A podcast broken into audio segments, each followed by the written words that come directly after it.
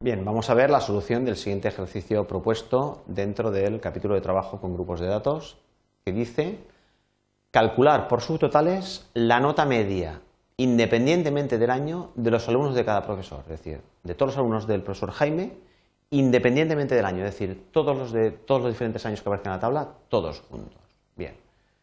Nos vamos a nuestra hoja, teníamos estos promedios eh, y nos dice ahora que el profesor Jaime, que está aquí, que está cambiando con un promedio 7,27, pero con los alumnos de 2008.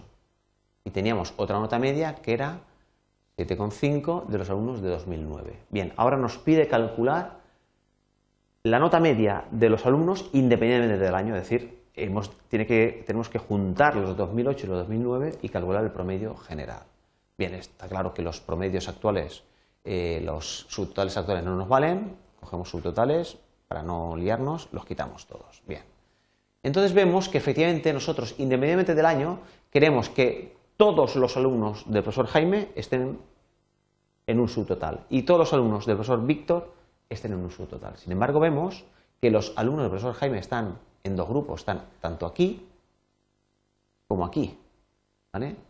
Con lo cual, no nos va a ser útil la herramienta de subtotales con la tabla tal como la tenemos porque no podemos decir, para cuando cambie de Jaime a Víctor, calcula otro subtotal. ¿Por qué? Porque de Jaime cambia a Víctor, pero vuelve a cambiar a Jaime y vuelve a cambiar a Víctor. Entonces, si ponemos que para cada cambio en el profesor introduce un subtotal, pues lógicamente los alumnos de Jaime estarán separados, como hemos visto anteriormente, en los de 2008 y los de 2009. Es decir, que tal como eh, si nosotros queremos calcular un subtotal de todos los registros que hay que cumplen una determinada condición en una celdilla, es decir, que en, el campo profesor está el Jaime, el profesor es Jaime o es Víctor, todos esos registros tienen que estar unos a continuación del otro. Con lo cual la tabla, tal como está ordenada, no nos sirve. Claro, está ordenada con que están juntos todos los de un determinado año, pero no de un determinado profesor. Bien, ¿qué tenemos que hacer? Pues tenemos que ordenar esta tabla según el campo por el cual nosotros queremos calcular este subtotal. ¿Cómo lo hacemos? Pues esto es muy fácil.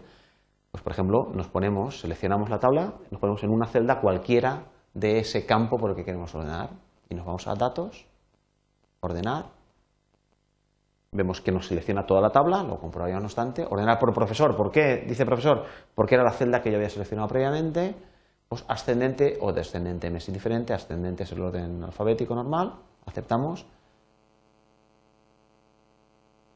y vemos que el, eh, bueno, aquí se ha introducido una celdilla que la eliminamos, que no, tiene, que no tenía que estar aquí. Bien, y vemos que, tenemos, que ya hemos conseguido lo que queríamos, preparar la tabla. Es decir, tenemos primero las del año 2008 de Jaime y después las de 2009 de Jaime también. Y después los de 2008 de Víctor y 2009 de Víctor. Es decir, tenemos ya en la tabla juntos todos los registros de un profesor y todos los registros de otro profesor. Con lo cual, ahora es cuando podemos decir datos subtotales y por subtotales calcular para cada cambio en profesor, calcular el promedio de las notas de todos los alumnos. Cuando aceptamos, vemos que este es el resultado que hemos obtenido. Es decir, la información con tres niveles posibles de detalle, toda la información, solamente el promedio de los alumnos de un profesor u otro, que es lo que nos piden, o el promedio general. Y con esto solucionamos eh, el, problema planteado en el cual veíamos que no podíamos hacerlo directamente, aplicar subtotales directamente a la tabla tal como la teníamos ordenada, sino que teníamos que hacer un, un reordenamiento previo según el campo por el que nosotros queríamos calcular el subtotal.